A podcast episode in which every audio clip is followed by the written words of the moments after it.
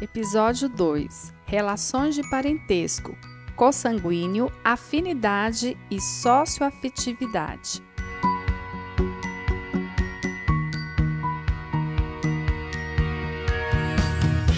Muito recentemente me deparei com uma situação que poderíamos intitular de embrólio familiar.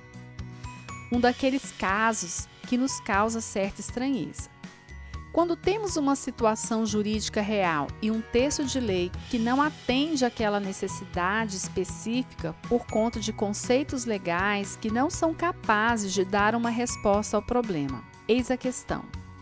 Certa pessoa veio a óbito devido a complicações da Covid-19, mais um trágico episódio de perda humana para essa terrível doença. Ocorre que fui procurada para realizar o inventário dessa pessoa falecida. Então soube que não era casada, não tinha filhos e foi registrada por seus avós já falecidos.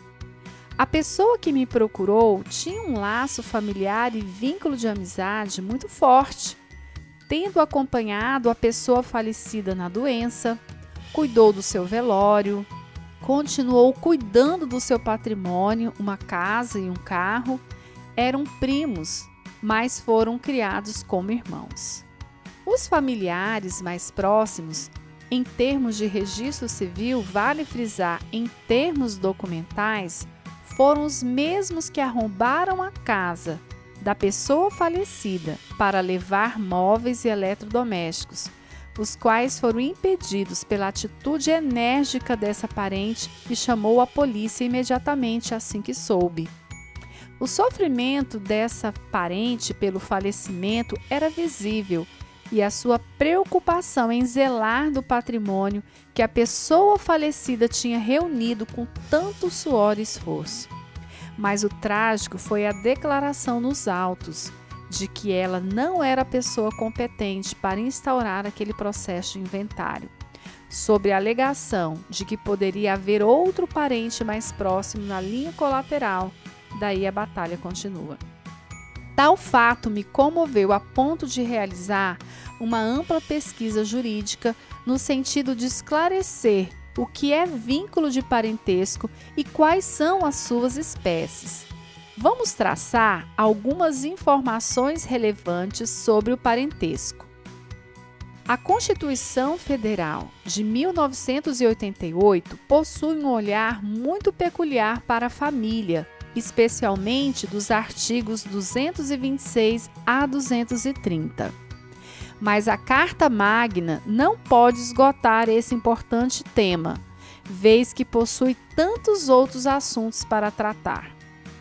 O artigo 1593 do Código Civil Brasileiro expõe que o parentesco é natural ou civil, conforme resulte de consanguinidade ou de outra origem. Esse conceito é muito restrito, pois não explica qual seria essa outra origem.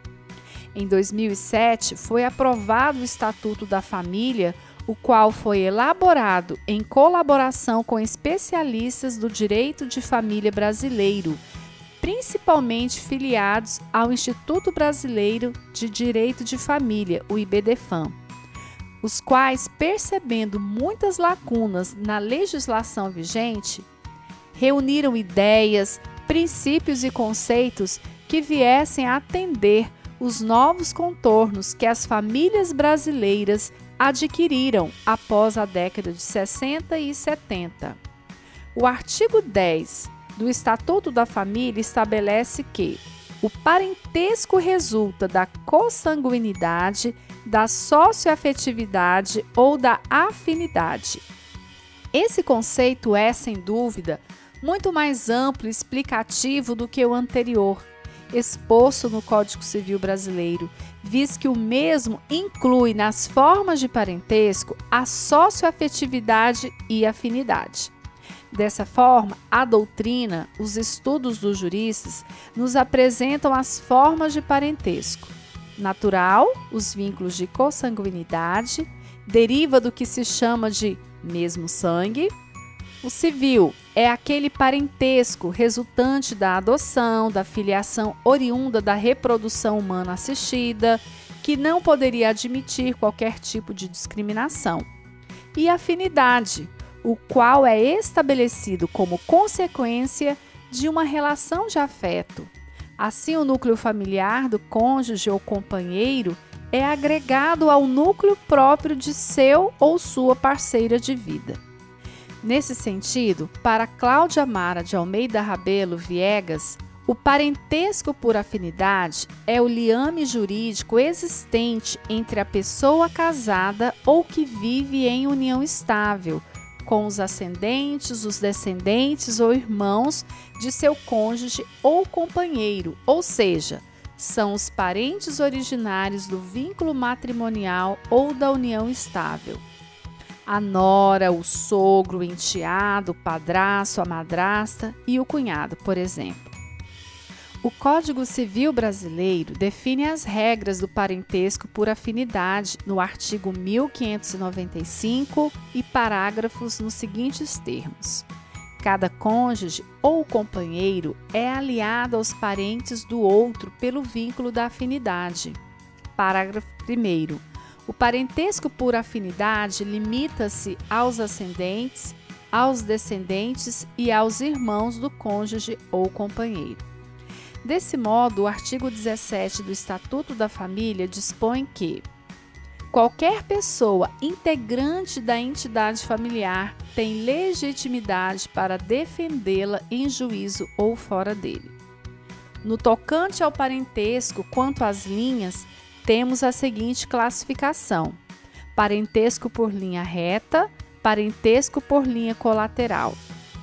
O conhecimento dessas classificações é de suma importância, tendo-se em vista que fazer parte de um mesmo núcleo familiar gera deveres e direitos, mas também restrições impostas pela legislação, tal como a vedação ao casamento entre si ou mesmo restrições para os entes políticos empregarem parentes, o nepotismo, até determinado grau, dentre outros.